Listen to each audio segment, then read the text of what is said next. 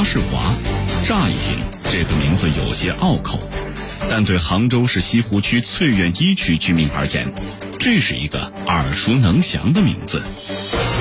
这位出生于一九二六年十一月，早已迈入耄耋之年的老人，依然以饱满的热情带领社区医疗志愿者兢兢业业地做着基层医疗服务，这一做就是三十多年。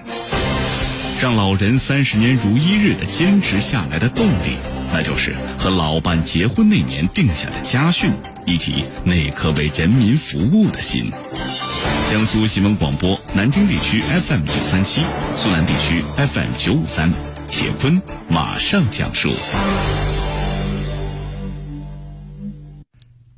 达世华已经九十一岁了。虽然已经是耄耋老人，但是出现在记者眼前的这个老太太笑容满面，打扮也非常的时髦。一头花白齐耳的短发还稍微的烫了烫，梳的是一丝不苟。上衣那是一件黑色的印花的短袖的衬衫，左胸口还别着一枚党徽。下身那是一条黑灰相间的格子裙。已经年逾九旬的老人讲话的声音依然洪亮，走起路来步履还是非常轻盈。达世华老人的家不算大，装修也非常的简单，不过却洋溢着浓浓的书香气息。屋子里随处可以看到一些字画和书籍。那句“困难留给自己，方便让与别人”的家训就挂在门口玄关的显眼的地方。老人热情的对记者打着招呼。你要喝咖啡吗？我去给你们泡杯咖啡吧。听到这样的寒暄，也让记者大吃一惊。这老人还挺洋气的。原来达世华的老伴儿呀，是一位华侨。新中国成立之后，就从美国回来，投身到祖国的建设中了。在和老伴儿相处的几十年当中，达世华也就养成了喝咖啡、吃面包的习惯了。看到记者对“困难留给自己，方便让与别人”这两句话的家训很感兴趣，达世华老人也就向记者回忆了这条家训的由来。我老伴儿呀是一个机械工程师，平时喜欢看书读报，尤其是古代文学。这个家训就是他想出来的。那是一九五二年，我们刚刚结婚没多久，当时老伴儿工作特别忙。为了能够尽快的完成各项任务，他经常的到处跑。我出生于二十世纪二十年代，长在新中国成立前，经历过战争，非常理解他报效祖国的热情，所以我从来没有抱怨过。有一天，老伴儿突然和我说：“我们立个家训吧。”我刚开始还以为是什么约法三章什么的，没想到是这句话。说到这儿。达奶奶也不由得笑了。数十年来，达世华夫妻两个始终坚守着“困难留给自己，方便让与别人”这句家训。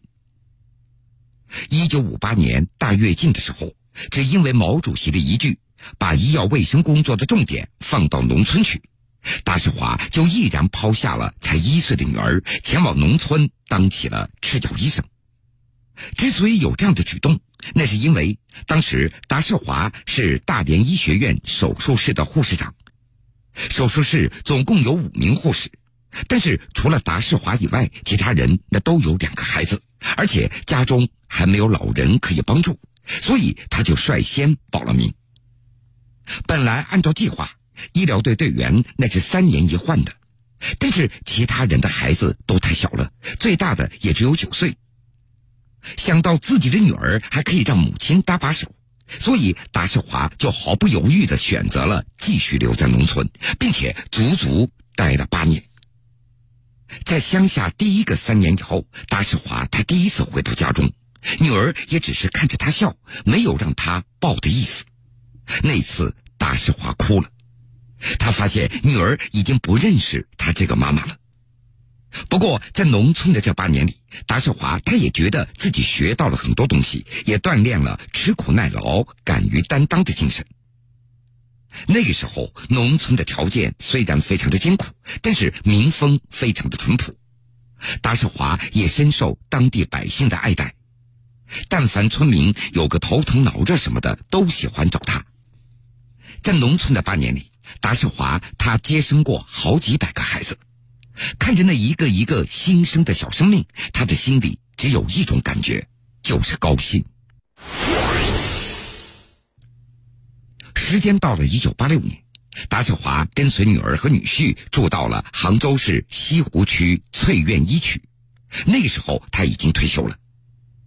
原本计划在美丽的杭州湖畔颐养天年，然而环境还没有熟悉，没想到他又重操旧业了，又干起了基层医疗服务。八十年代，达世华所居住的西湖区翠苑一区，这里的条件不怎么好，基本上只见房子不见路，更不要说公交车了，所以居民看病非常的不方便。这白天还好，晚上就不行了。尤其是碰到急诊或者有孕妇要生了的时候。为此，达世华和居委会商量以后，做出两个决定：第一，买一辆三轮车，专门用来应对医疗突发的情况；第二，对那些每天要打针、换药、行动不方便的人，由他每天免费负责上门进行服务。渐渐的，达世华在小区里的人气日益的爆棚了。走在路上，就连小孩子都会喊他一声“达奶奶好”。一九八八年，国家开始做高血压普查，达世华又主动请缨当起了小区的普查员。由于每个居民在家里的时间不一样，达世华经常需要不停的跑上跑下，有时候一个晚上那都要跑十来趟。而当时他已经是六十二岁的老人了。功夫不负有心人，经过十多天的调查，结果出来了。当时翠苑一区总共有五百多名高血压患者，并且大部分的患者对高血压的知晓率非常低，更不要提正规的治疗了。看到这个情况以后，达世华又在第一时间向社区领导做了汇报，并且立即成立了血压监测点。把大家的血压管起来了，这也是以后达世华工作室的雏形。就这样，在达世华和社区其他三位退休医生的共同努力下，翠苑一区高血压患者的血压也得到了有效的控制，几乎没有人发生过与高血压有关的心脑血管的意外。达世华家里的电话更被居民称之为社区里的健康热线，每天总有五六个人打电话过来请教。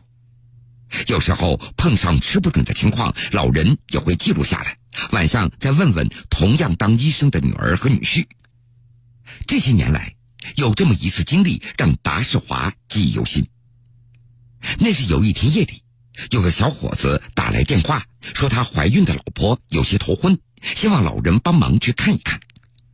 挂断电话以后，达世华就带上家里的血压计、听诊器出门了。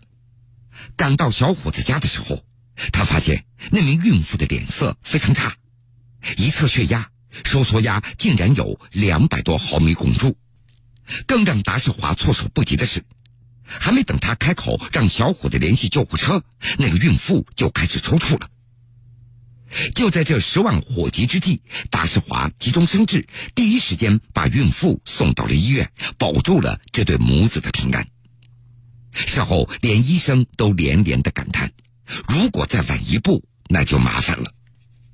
虽然说这只是一次中转，但是达世华深夜出诊，依旧感动了在场的医生和小伙子的全家人。达世华。乍一听，这个名字有些拗口，但对杭州市西湖区翠苑一区居民而言，这是一个耳熟能详的名字。这位出生于一九二六年十一月、早已迈入耄耋之年的老人，依然以饱满的热情，带领社区医疗志愿者兢兢业业地做着基层医疗服务，这一做就是三十多年。让老人三十年如一日的坚持下来的动力，那就是和老伴结婚那年定下的家训，以及那颗为人民服务的心。铁坤继续讲述。